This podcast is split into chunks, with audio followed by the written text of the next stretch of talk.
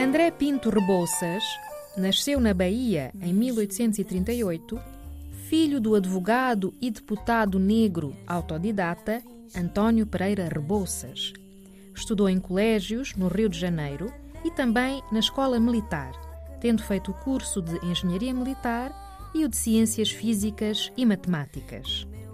Foi militar, professor e um conhecido abolicionista no Brasil, tendo sido um dos fundadores da Sociedade Brasileira contra a Escravidão. André Rebouças faleceu em 1898.